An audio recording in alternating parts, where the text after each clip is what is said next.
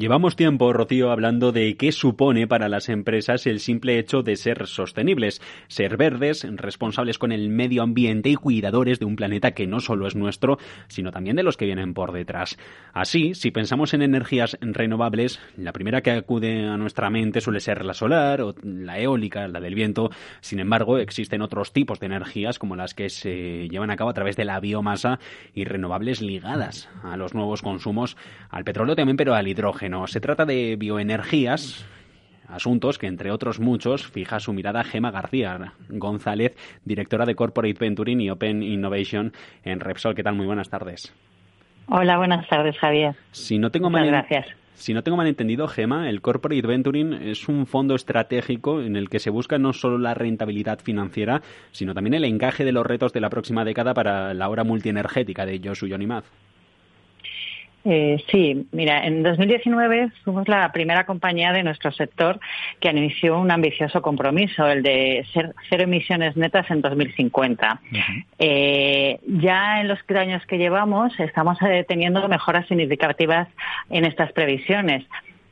Y estas mejoras solo eh, son en gran parte gracias a nuestra inversión en tecnología, tanto a partir de desarrollos propios que llevamos a cabo con nuestros más de 200 científicos y tecnólogos en nuestro Repsol Technology Lab, como los que estamos impulsando con nuestra inversión en innovación. Y esto lo hacemos a través de nuestro Corporate Venturing, que, como bien dices, tiene un objetivo estratégico, dar respuesta a los retos tecnológicos de la compañía, complementando con tecnologías disruptivas desarrolladas por terceros el talento interno y nuestra capacidad de innovar. Por tanto, primero buscamos ese encaje estratégico asegurando cierta rentabilidad financiera. Usted y su equipo lo que hacen, así para que todo el mundo nos entienda, es observar qué oportunidades de negocio se presentan para la compañía, para Repsol, para invertir en descarbonización, pero, pero no solo. Sí, nuestra emisión está ligada a la estrategia de la compañía, que como apuntas tiene el foco puesto en la descarbonización. Trabajamos para generar y buscar innovaciones disruptivas que nos ayuden a resolver estos retos que tenemos como industrias, pero como industria, pero también para dar respuesta a la demanda, a las demandas de la sociedad. Eh, nos focalizamos en el desarrollo e impulso de tecnologías en cuatro ámbitos, principalmente tecnologías de bajas emisiones, economía circular, tecnologías habilitadoras eh, del ámbito de la digitalización para la optimización de nuestros activos y tecnologías también para los servicios energéticos y mejoras de la eficiencia energética. Cubrimos todas las fases de, la innovación, estableciendo alianzas y colaboraciones para solucionar estos retos. Mm, de ese modo somos capaces de detectar de forma temprana tecnologías eh, que nos ayudan en esta transición. Validamos tecnologías desarrolladas por startups por ejemplo, tenemos un programa para realizar pruebas de concepto denominado Action, de la idea a la acción, en la que en Repsol Tech Lab, en nuestro centro de investigación, hacemos, ayudamos para hacer ese escalado de las startups, acelerando la llegada al mercado de esas soluciones tecnológicas.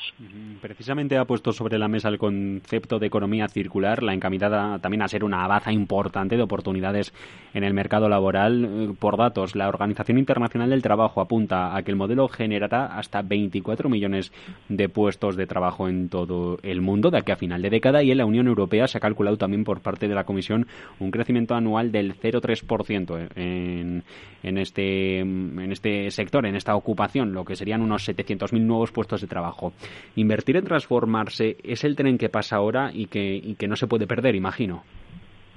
En el caso de Repsol, la, innovación no es un tren que pase ahora. Llevamos invirtiendo en tecnología desde hace muchos años. Pero, por supuesto, también hemos investigado en tecnologías para la descarbonización durante estos años pasados.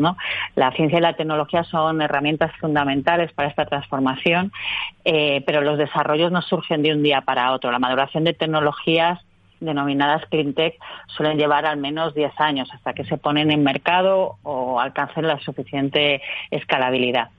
Es cierto que parece que el reto de la transición energética está acelerando algunos desarrollos y está generando mucho más de lo que hace unos años se llevaban a cabo. Por poner algún ejemplo, en Repsol estamos desarrollando combustibles renovables, hidrógeno renovable con tecnologías de economía circular o fotoelectrocatálisis, respectivamente. Y esto es algo que lleva muchos años en fases de investigación y desarrollo para que hoy sea una realidad. Ustedes tratan de buscar oportunidades de negocio, inversión eh, en distintos sectores. Eh, Repsol invierte en el desarrollo de nuevas tecnologías, de nuevos procesos, pero bien es verdad que hay competencia, que hay, que hay otras compañías, sobre todo también pequeñas compañías que están poniendo su granito de arena al mundo que viene, a un mundo que, por obligación tiene que ya ser verde. No podemos explotar más al planeta. No sé si tiene algún nombre propio que nos pueda dejar de, de oportunidades que tengan en el radar o que al menos estén Bueno, sobre todo mm, te voy a apuntar eh, algunas de las startups que, hemos invertido que, con las que estamos trabajando, eh, pues como puede ser Perseo Biotechnology, que es una compañía eh, que desarrolla una tecnología para convertir los residuos orgánicos en biocombustibles, o por ejemplo Vegas, que está desarrollando unos motores para el uso de GLP en motores para camiones y autobuses, o Isin Solar, que es otra startup que con la que trabajamos, que, fomenta a través de una plataforma para el uso de la generación renovable a través de fotovoltaica. Estos son algunos de los ejemplos pues, más representativos de, nuestra actividad. ¿Tienen alguna pata en la que estén dirigiendo ahora esfuerzos más que en otra? Bueno, pues eh, sobre todo lo que te he comentado, de todo lo que nos ayude a, esta transición energética. ¿Podrá España, en, la estrategia que está en marcha ahora, en esta estrategia de, de, transformación energética, para lo que hay hasta una vicepresidencia del Gobierno, cumplir con los objetivos de lucha contra el cambio climático? Bueno, creo que el cambio climático es un tema que requiere el esfuerzo de todos, de gobiernos, entidades, ciudadanos y, como no, también de las empresas y grandes corporaciones. Eh, para nosotros lo importante es no apostar por una única vía para lograrlo. Creemos que esto se conseguirá a través de la tecnología y de, diversificando y apostando por diferentes tecnologías que nos lleven a ese, a ese punto. ¿no? Eh, la neutralidad tecnológica es clave. Eh, la electricidad nos permitirá descarbonizar, descarbonizar parte de la movilidad, pero no debe ser la única opción. Existe el, hidrógeno renovable, los combustibles renovables, eh, eh, los combustibles eh, sintéticos, que pueden ser otras alternativas sostenibles para reducir las emisiones de CO2 en el transporte.